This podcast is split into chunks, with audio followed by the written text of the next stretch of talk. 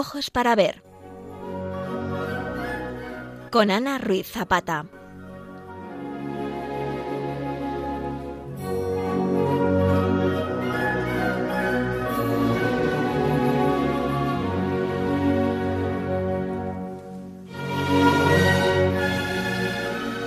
Queridos oyentes de Radio María, bienvenidos al programa Ojos para Ver, en el que hoy vamos a comentar la presentación de Jesús en el templo de Alonso de Berruguete, que se encuentra en el Museo Nacional de Escultura de Valladolid.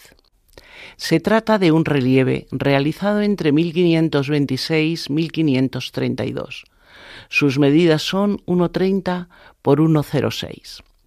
Nos muestra la presentación de Jesús en el templo, un tema bastante común en el arte cristiano desde el siglo V. Desarrolla la escena en un interior del que vemos el muro del fondo y los laterales, así como parte de la techumbre y suelo. El espacio central está ocupado por una mesita cubierta de rico mantel sobre la que se ha colocado al niño Jesús desnudo, sujetado a la derecha por su madre y a la izquierda por una figura masculina solemnemente ataviada, posiblemente Simeón. Otras tres figuras completan la representación. Al fondo, tras Simeón, una figura masculina, posiblemente San José, y al otro extremo dos mujeres no identificables, una junto a María, la otra tras de ella. Es una talla de madera policromada. Su autor fue Alonso Berruguete, uno de los principales escultores castellanos del Renacimiento procede de la capilla mayor de la iglesia del monasterio de San Benito el Real de Valladolid, donde formaba parte del gran retablo allí situado, y pertenece a la colección del Museo Nacional de Escultura de Valladolid, que es donde hoy se exhibe. Como indicábamos, eh, está en la colección del Museo de Valladolid, que es una institución que preserva y difunde el conjunto más original, más representativo y amplio de la escultura española desde la Baja Edad Media hasta los inicios del siglo XIX. Es sin duda la más importante compilación de escultura española de la península y una de las más destacadas de Europa en este ámbito temático. También posee el museo cierto número de pinturas de gran calidad. Podemos ver algún Rubens, Zurbarán, Meléndez, entre otros.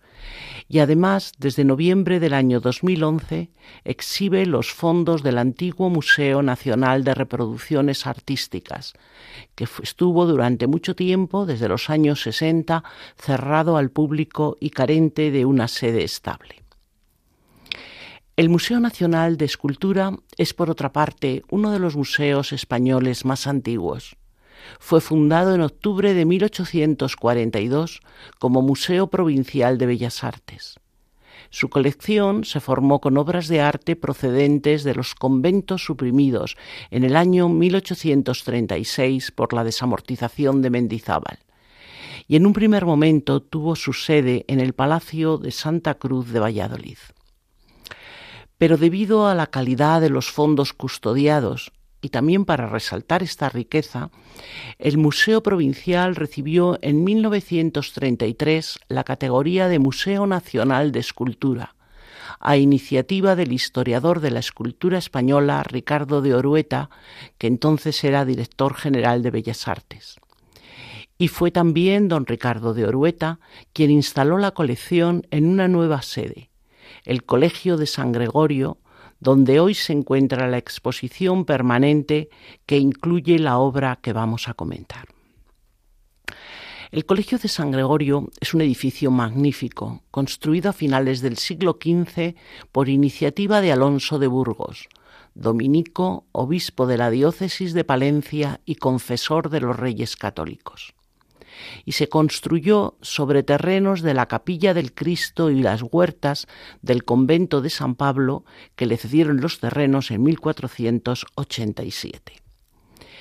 Estaba destinado a ser un centro colegial de teología para frailes dominicos, es decir, para complementar la vida universitaria, y adquirió una notable autoridad doctrinal fue un auténtico semillero espiritual y político de la España renacentista y barroca.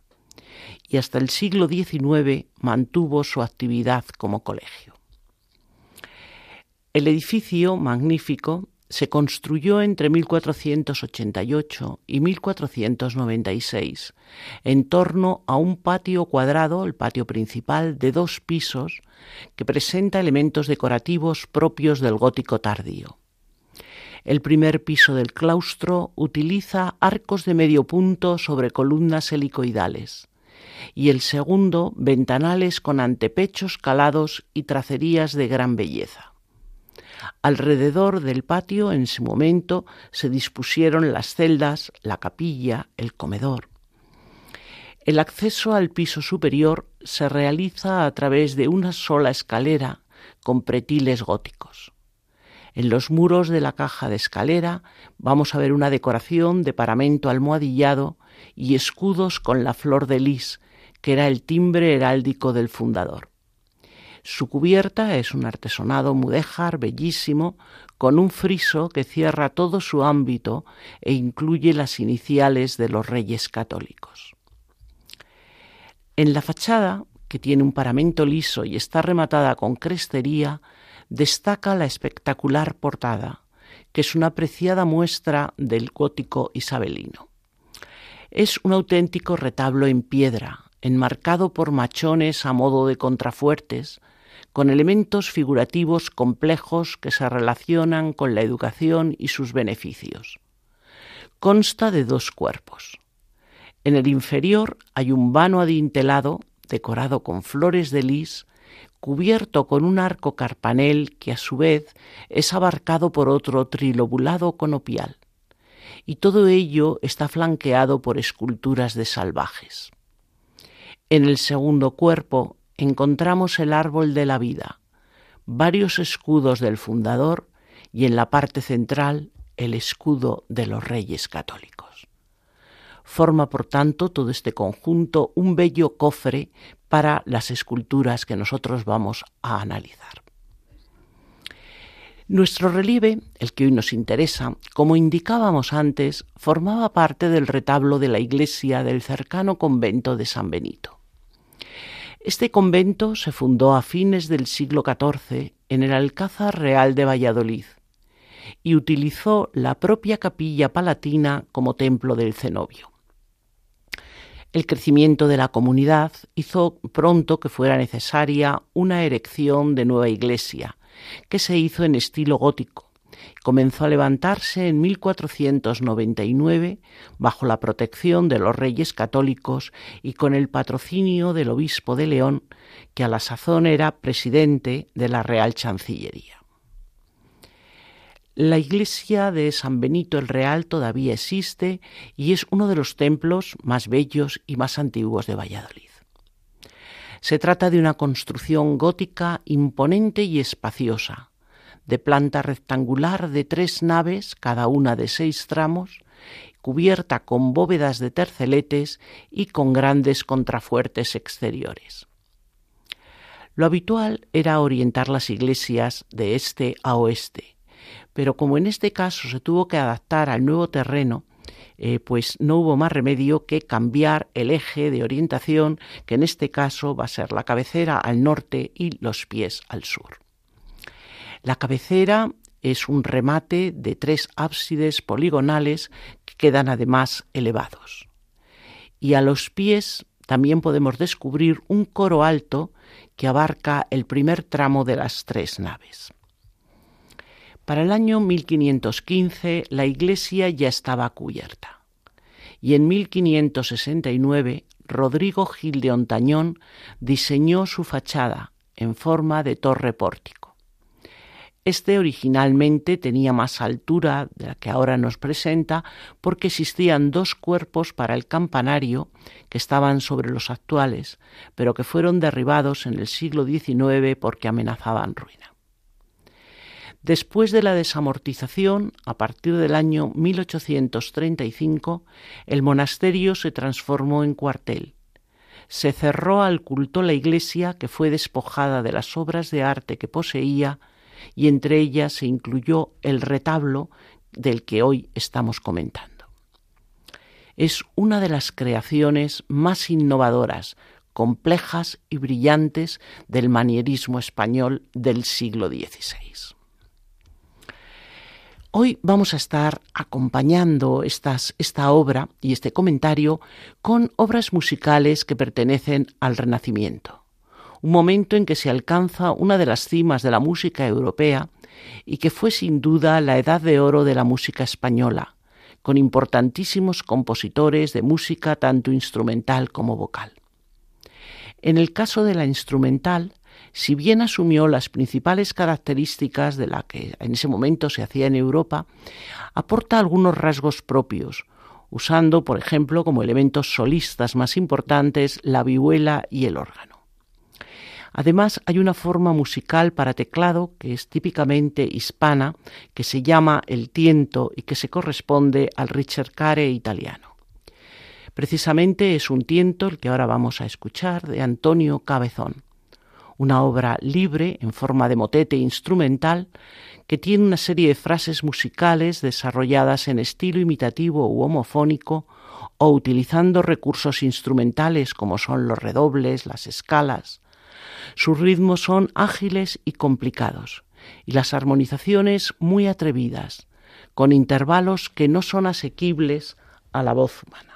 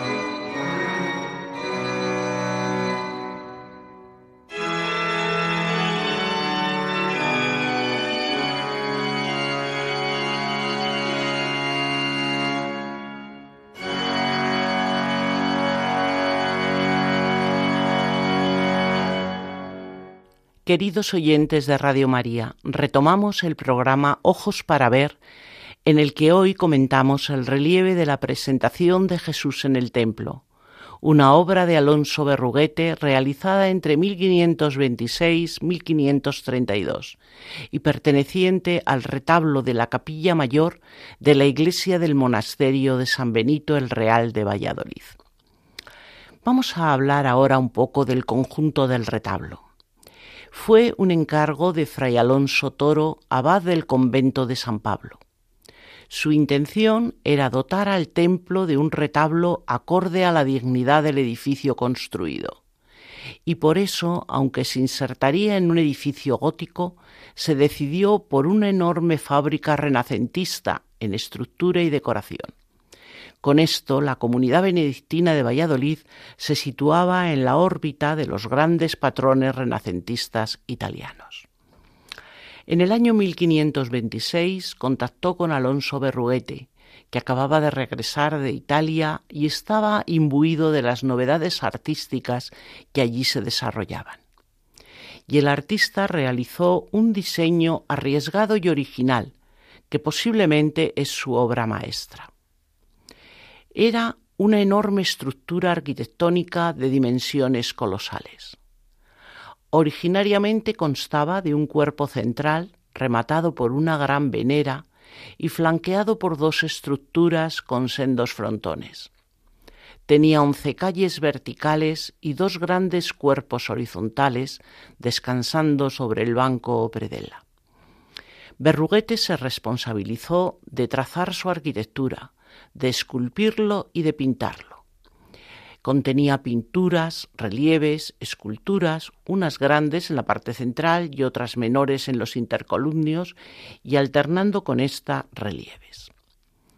Marcados los temas de la calle central, que son San Benito, la Asunción de María y el Calvario, en el contrato el resto de los elementos, bien conocidos hoy a través de distintas fuentes, fueron añadiéndose a partir de las necesidades expresadas por la propia orden benedictina.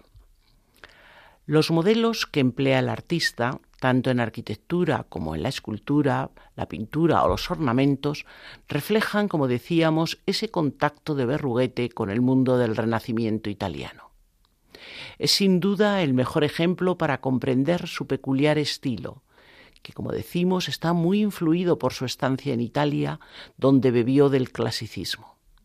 Y esta influencia clasicista la podemos identificar en el uso de órdenes arquitectónicos clásicos, en la gran venera del remate del cuerpo central, en los frontones que comentábamos de las estructuras laterales, también en los repertorios ornamentales, como son balaustradas con grutescos a candelieri, los mascarones, los medallones. Es un clasicismo, sin embargo, que aparece personalizado por el espíritu inquieto del artista, porque lo supo conjugar con el estilo castellano y que también identificamos sobre todo en aspectos técnicos, como es el estar tallado sobre madera, el uso del dorado, y también en esa expresividad heredera del dramatismo medieval. La libertad del artista se hace palpable en muchos detalles. También podríamos verla en la disposición de los órdenes arquitectónicos, que hace con absoluta despreocupación y un criterio claramente decorativo. Los personajes y episodios bíblicos fueron elegidos cuidadosamente por el abad del monasterio, Fray Alonso de Toro para expresar un mensaje doctrinal que se dirigía en exclusiva a los monjes de la comunidad, que eran los únicos que podían contemplar este retablo de cerca. Figuras y escenas del Antiguo y del Nuevo Testamento componen la imagen de la Jerusalén celestial, esa ciudad de Dios en la que el Antiguo y Nuevo Testamento conviven bajo la perspectiva común de la llegada del Mesías.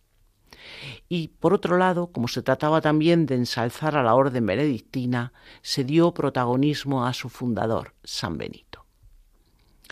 Una vez finalizada la obra, el artista tuvo algunos desacuerdos con los tasadores nombrados por la comunidad religiosa, que no acababan de dar su conformidad. Las desavenencias terminaron en pleitos hasta darlo por bien hecho y acabado en 1534. Con posterioridad se introdujeron en el retablo algunas modificaciones. En algunos casos serán inevitables, por ejemplo, la sustitución por razones litúrgicas del sagrario original por un ostensorio o tabernáculo barroco. Las más decisivas, sin embargo, fueron las causadas por la desamortización. Esta motivó que para evitar la pérdida de la estructura arquitectónica y sus esculturas se desmontara el retablo parcialmente y se trasladara sin mucho orden al Museo Provincial de Bellas Artes. El armazón del retablo, sin embargo, continuó en la iglesia hasta 1881 y sufrió un gravísimo deterioro y pérdidas parciales. Pero a pesar de estas pérdidas, y gracias a que tenemos muchas descripciones a través de distintas fuentes, ha sido posible hacer reconstrucciones hipotéticas. Es muy interesante, por ejemplo, la que en el primer tercio del siglo XX hizo Candeira y que fue pintada después al óleo por Cosío. Pero la recreación más interesante es la digital que se realizó durante la restauración del año 2001, que tuvo en cuenta y ubicó un total de 516 piezas que se conservan, entre las cuales contamos las tablas, esculturas, relieves, pinturas y arquitectura. Los componentes, como ya hemos señalado, se conservan y cuidan en el Museo Nacional de Escultura, donde ocupan en la actualidad, debido a los distintos niveles de la altura originaria, hasta tres salas en la sede central, el grandioso Colegio de San Gregorio y allí, en la sala 4, y situado en el cuerpo central, justo sobre el banco del retablo, en el intercolumnio más exterior, a la izquierda de San Benito, encontramos el relieve de la presentación. La oportunidad que hoy tenemos de observar tan próximo gracias al montaje expositivo, las características de las figuras que fueron concebidas para ser apreciadas en distancia, es un extraño privilegio que se ve incrementado con la reciente restauración y recomposición del retablo. Y es una circunstancia, por otra parte, que nos permite hacer un estudio más detallado de este relieve. Eh, dentro de la música religiosa del Renacimiento hispánico, el repertorio sin duda más abundante corresponde a la música vocal, una música que es en latín, contrapuntística, austera y ascética y de una expresividad profunda. La forma polifónica más importante que se utiliza es el motete, que abandonó el modelo popular medieval y retomó sus orígenes que eran unos orígenes sacros. Está inspirado en fuentes litúrgicas, pero no pertenece al ordinario de la misa. Los compositores más representativos de esta música vocal del Renacimiento español son Morales, Francisco Guerrero, pero sobre todo Tomás Luis de Victoria. Vamos ahora a escuchar un motete de Tomás Luis de Victoria que se llama O Magnum Mysterium tiene un estilo de cantinela a cuatro voces y el texto trata de un tema muy cercano al representado en nuestro relieve, porque tiene, digamos, como un subtítulo que dice Indie circuncisionis domini.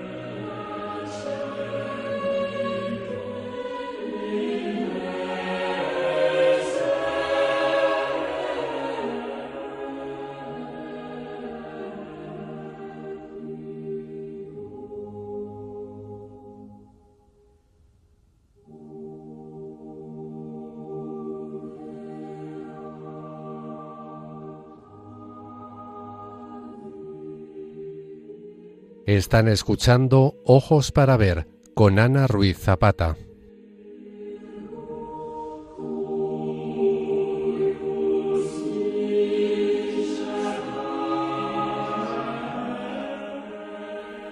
Queridos oyentes, vamos a volver al comentario que estamos desarrollando en relación al relieve de la presentación en el templo, esta obra de Alonso Berruguete, perteneciente al retablo de San Benito, realizado en la primera mitad del siglo XVI y que podemos disfrutar en el Museo Nacional de Escultura de Valladolid.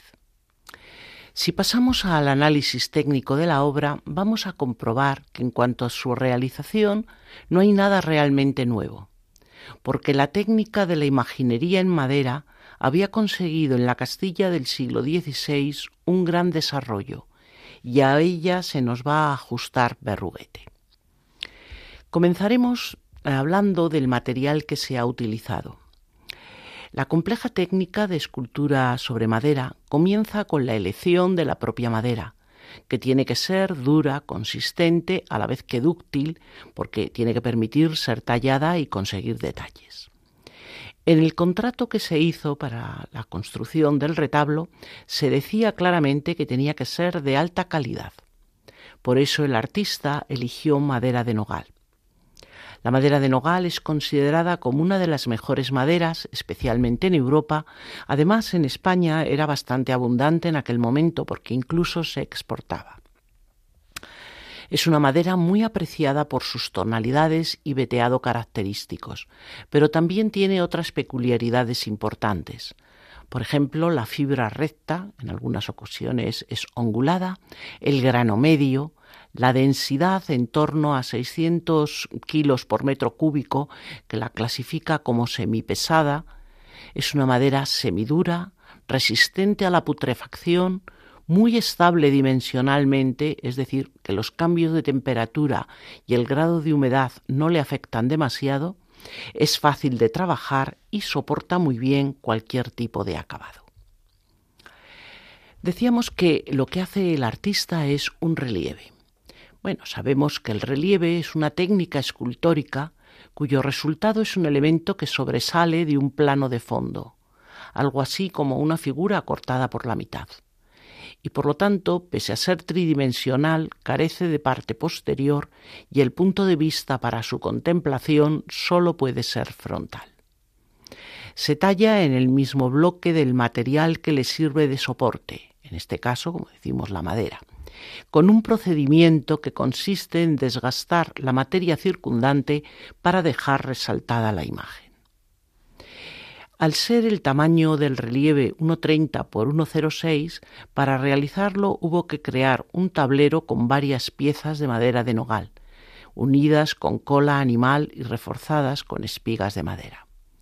Sobre él se dibujó la escena a representar desde el punto de vista y el encuadre elegidos y después se pasó el diseño a esta superficie de madera. A continuación se rebajaron los contornos, por una parte con las gubias para las hendiduras o los ranurados y también con formones para las formas y cortes rectos. Por último, tras un cuidadoso lijado, se preparó para el fino y complejo proceso de policromía. Eh, para ello se aplicó la preparación o aparejo, que consiste en poner sobre la madera tallada sucesivas capas de yeso, dejando que se sequen completamente antes de aplicar la siguiente y lijándolas una a una. Y tras la última capa se hizo un lijado muy cuidadoso para obtener los detalles que se hubieran podido perder con las capas anteriores y además para obtener una superficie completamente pulida. Después se procedió a la imprimación, es decir, a dar una capa coloreada realizada con la técnica del óleo. Y sobre ella vino la policromía. La policromía, que en este caso la va a hacer el propio artista, exigía poseer un exhaustivo conocimiento de materiales, pinturas, aceites, barnices y dominar desde el color hasta la compleja técnica del dorado y del estofado. La policromía lo que significa en este caso, bueno, siempre que se aplica a, la escultura, es unas técnicas de enmascaramiento, porque transforma la superficie de la materia y oculta la esencia misma, en este caso de la madera.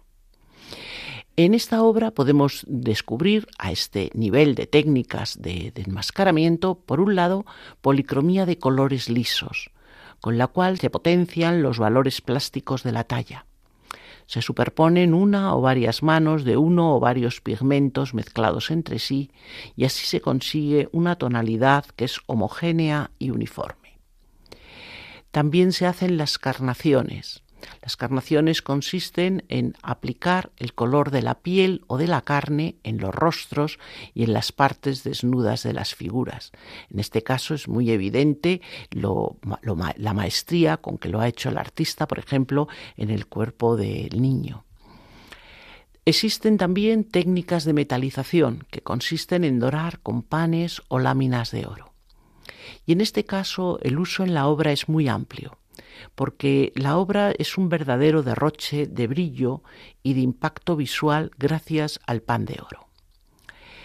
Para aplicar el pan de oro, primero se ha hecho el proceso del embolado, es decir, se han dado capas de bol, que es una arcilla de color rojo, que se pone encima de la preparación y proporciona una base homogénea, compacta y pulida, apta por lo tanto para aplicar el dorado y permitir un buen bruñido y después se aplicó el pan de oro que exige un proceso bastante complicado.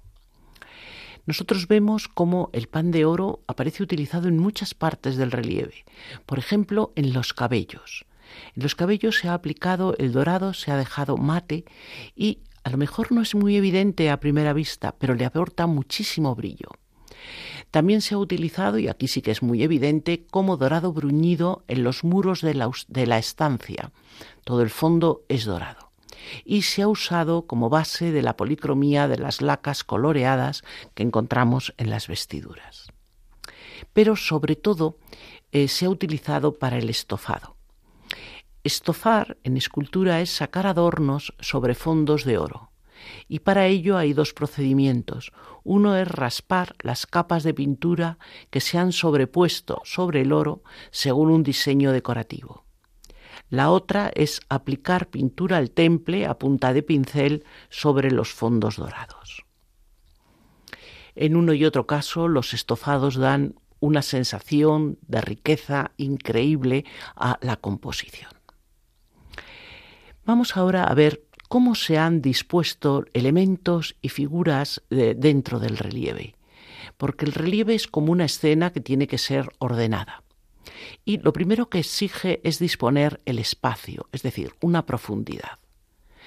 Para ello el artista lo que ha hecho es, para representar el plano horizontal de la base, lo que ha construido es un plano inclinado a partir del cual queda generado todo el relieve. Y esta inclinación que es bastante limitada en nuestro caso, determina la escasa profundidad que nos presenta la escena. También el plano superior es un plano inclinado, pero con una inclinación convergente hacia el punto de fuga con el plano de la base. Y a partir de este plano, que ya nos ha creado, digamos, una sensación de profundidad, una profundidad real, pero una sensación también visual de profundidad, se han situado las bases de objetos y figuras, teniendo en cuenta que por efecto de la perspectiva las paralelas aparecen convergentes hacia los puntos de fuga y en cambio las verticales paralelas al fondo. Las figuras de primer plano son figuras casi de bulto redondo, con la excepción, claro, de que en la parte posterior están adosadas al fondo. El efecto de distancia generalmente en los relieves se, se, consigue acudiendo a lo que es el aplastamiento del resalto, es decir, lo que llaman en los, en los italianos el relieve schiacciato. Pero dada la poca profundidad que tiene la estancia de nuestro relieve y la limitación de elementos, porque no aparecen demasiados, realmente nosotros no podemos ver demasiado tampoco aplastamiento. Sí, quizá las figuras del fondo eh, son menos sobresalientes que las de primer plano, pero aún así eh, no son tampoco excesivamente planas. Eh, a cambio, se ha utilizado un fondo dorado Y es un fondo muy curioso porque es verdad que tiene pilastras que son muy clásicas y tiene incluso una venera en la parte superior, pero la sugerencia que nos da es la de los espacios de los relieves medievales. Eh, la composición, la disposición de figuras sigue un esquema simétrico. El niño, colocado sobre la mesa, en el centro del espacio, llama la atención sobre él. Y los elementos todos se han ajustado a la regla de los tercios, disponiéndolos, pues por supuesto, teniendo en cuenta el peso visual de los colores y de las texturas, como es normal. En principio es una composición cerrada, porque además tiene eh, unas formas inclinadas a los dos lados que actúan casi como los dos lados de un paréntesis.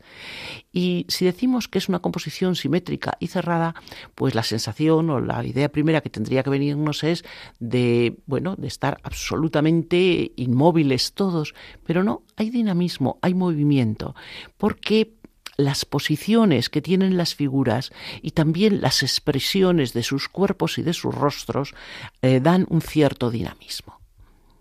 Vamos de nuevo a escuchar una obra del gran Tomás Luis de Victoria. En este caso se trata de un motete Senex Puerum Portabat, a cuatro voces.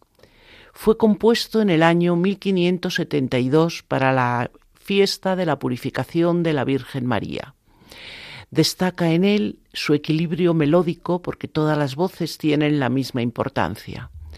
La música se ha sometido al texto litúrgico y cada frase literaria constituye un motivo musical propio e independiente.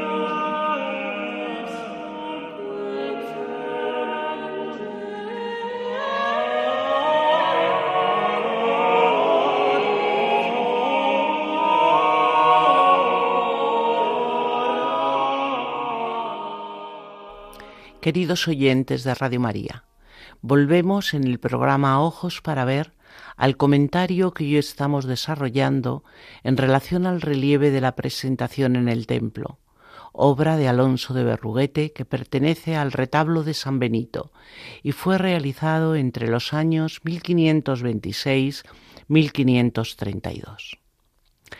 Vamos ahora a pasar un poco a comentar cómo es la forma de expresión. Es verdad que se inspira en la realidad, pero las figuras del relieve no son naturalistas porque muestran unas características particulares. Nos fijamos en los cuerpos y vemos que tienen proporciones alargadas y unas posiciones que revelan cierta tensión. Los rostros manifiestan la emoción del momento a través de expresiones ausentes en el caso de María o anhelantes en Simeón, que lo expresa con la boca abierta, los ojos oblicuos y apretado el entrecejo, y también con el concienzudo trabajo que se ha hecho de sus cabellos y barbas. El niño, por su parte, es una figura que podríamos llamar serpentinata. Dirige una amorosa y consoladora mirada a la madre, sobre cuya mano ha colocado la manita derecha en actitud de caricia, mientras alarga la izquierda algo crispada hacia el brazo de Simeón. Los ropajes son finos y están adheridos a las delgadas anatomías, dispuestos en pliegues menudos y paralelos, y refuerzan el dinamismo de las figuras, a la vez que contribuyen a dotarlas de su aspecto inmaterial. La rica policromía con esa enorme abundancia de oro que antes comentábamos, aplicado a ropajes, cabellos, objetos y fondos, ayuda a lograr un efecto sobrenatural de lo representado. El autor, eh, Alonso de Berruguete, que vivió entre 1490 y 1561, es considerado con Juan de June uno de los máximos exponentes de la Escuela de Valladolid en el siglo XVI y uno de los primeros artistas españoles verdaderamente moderno. Aunque aprendió el oficio con su padre, el pintor Pedro Berruguete, su verdadera formación se realizó durante una fructífera estancia en Florencia y en Roma, en el momento del pleno auge renacentista. Allí conoció personalmente a Miguel Ángel y también la obra de Donatello, de De la Cuercha, Rafael o Pontormo. Se empapó de imágenes de la antigüedad clásica y como otros muchos vivió el entusiasmo con que se acogió en Roma el descubrimiento del grupo de Laoconte y sus hijos. Fue una escultura helenística que influyó en gran manera sobre todos estos artistas y de la que nuestro Alonso dejó una copia que le obligó, por cierto, a hacer bramante para un concurso de artistas noveles. En el año 1523, después de volver a España y tras intentar estar y trabajar para la corte sin mucho éxito, se instaló en Valladolid donde abrió el taller propio y llegó a adquirir una fama en Castilla que es totalmente comparable a la que Miguel Ángel tuvo en Italia. Berruguete empezó a trabajar para órdenes religiosas con las que muy pronto conectó e inició su carrera de escultor de renombre. Y esto lo consiguió por su capacidad de reelaborar la piedad tardogótica sentimental y excesiva. Su forma de conectar con el espectador fue apelando a los sentimientos, en general de forma excesiva y dramática, para conmoverle a la piedad por medio del dolor, dolor físico y a la vez dolor emocional.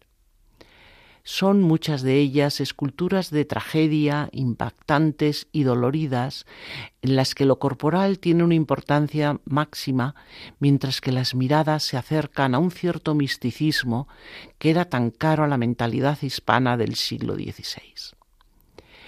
Para conseguir todo esto, nosotros vemos que su estilo adopta muchas formas del manierismo.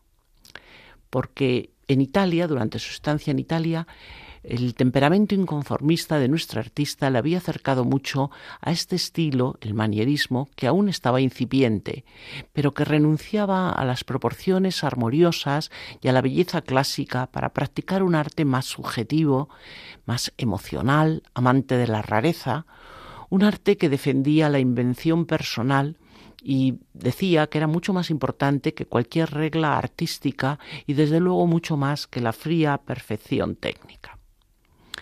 Así, en la obra de Berruguete, como antes comentábamos, pues podemos ver algunos rasgos típicamente manieristas, como el gusto por la forma serpentinata que en las distintas figuras del retablo, no solamente en nuestro relieve, aparece bastante el canon sumamente adelgazado de los cuerpos, las anatomías a veces descoyuntadas, los contrapostos forzados o la multiplicidad de puntos de vista. Él alarga las figuras en busca de una mayor espiritualización y las imprime un movimiento nervioso, amontonándolas muchas veces, como es en el caso de nuestro relieve, en espacios un poco angostos. Sabemos que él trabajaba deprisa, precipitadamente. A veces se dice que es que temía que se le escapara la idea.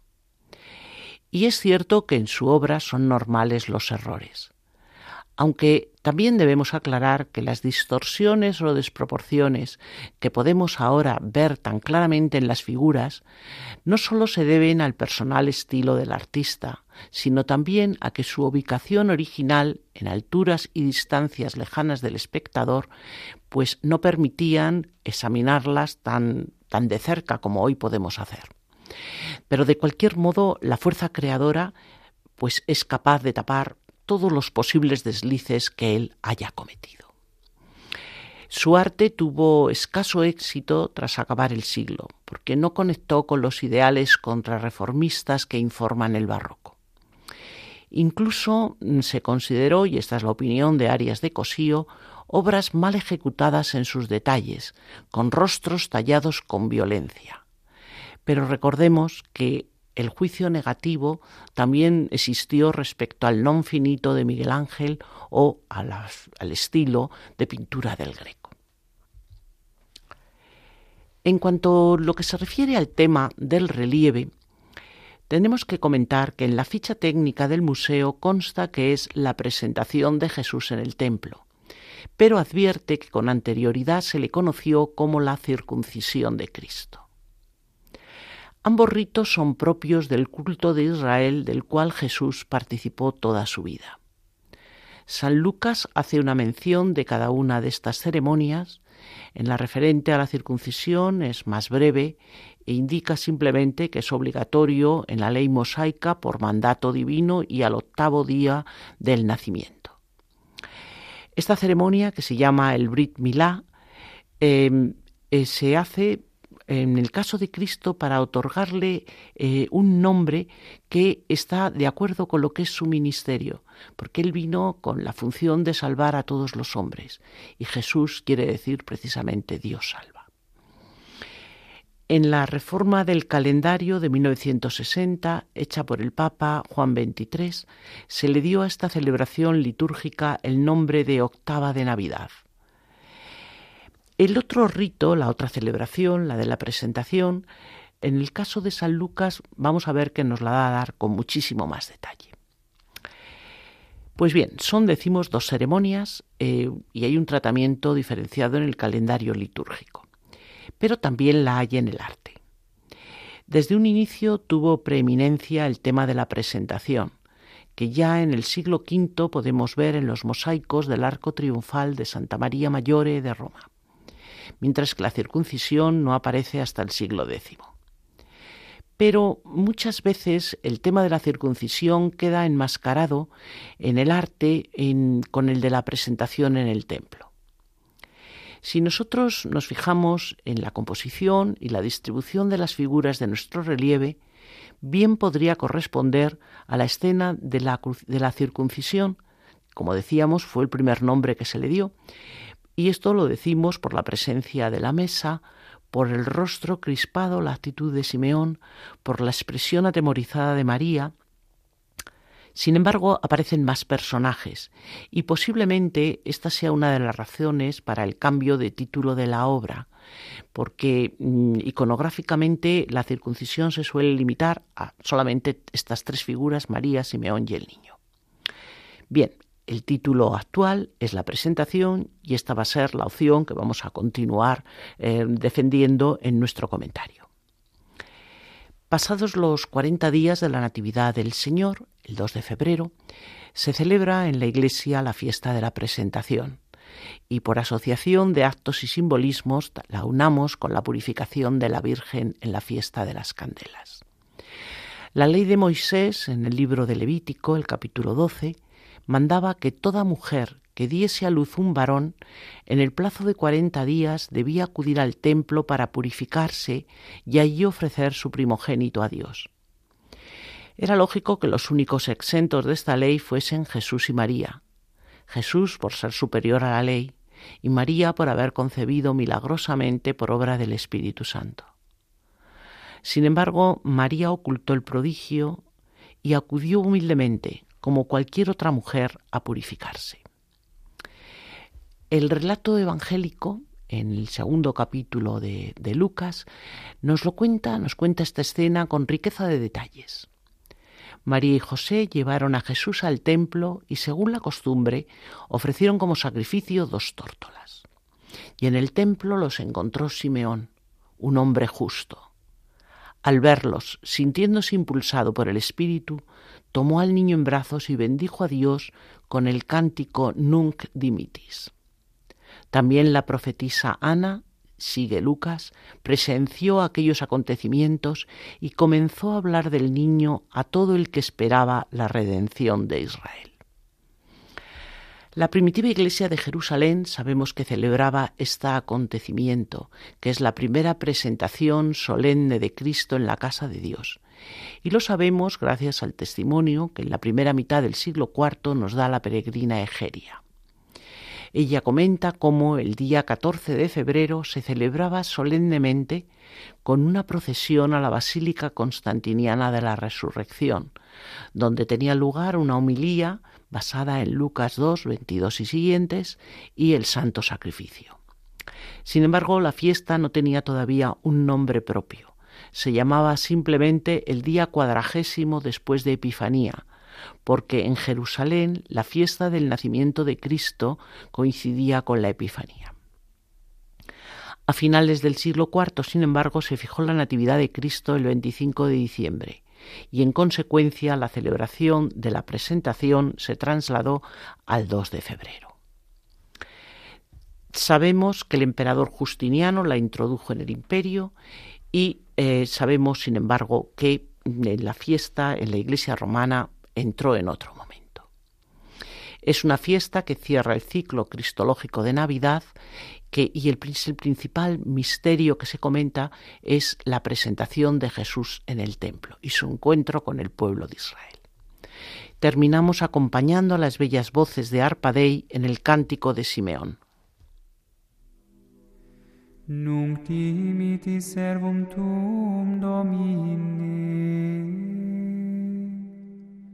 secundum verbum tuum in pace.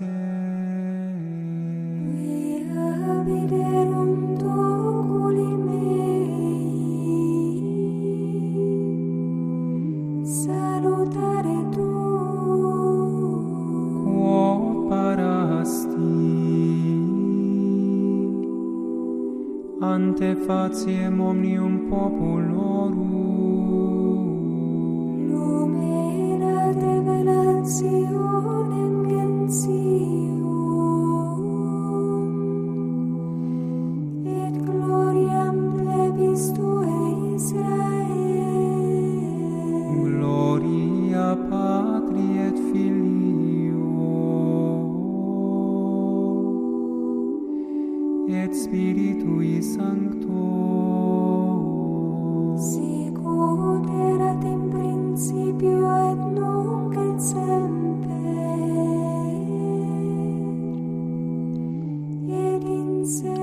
Oyentes, finalizamos nuestro programa Ojos para Ver, en el que hoy hemos comentado el relieve de la presentación en el templo de Alonso Berruguete, perteneciente al retablo de San Benito y realizado en la primera mitad del siglo XVI.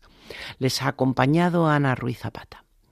Si desean volverlo a escuchar, les recordamos que pueden hacerlo en el podcast correspondiente al programa del día de hoy.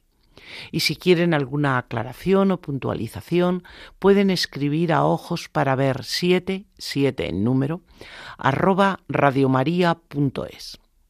Nos despedimos deseándoles toda clase de bendiciones y les invitamos a seguir escuchando Radio María, la radio de nuestra Madre.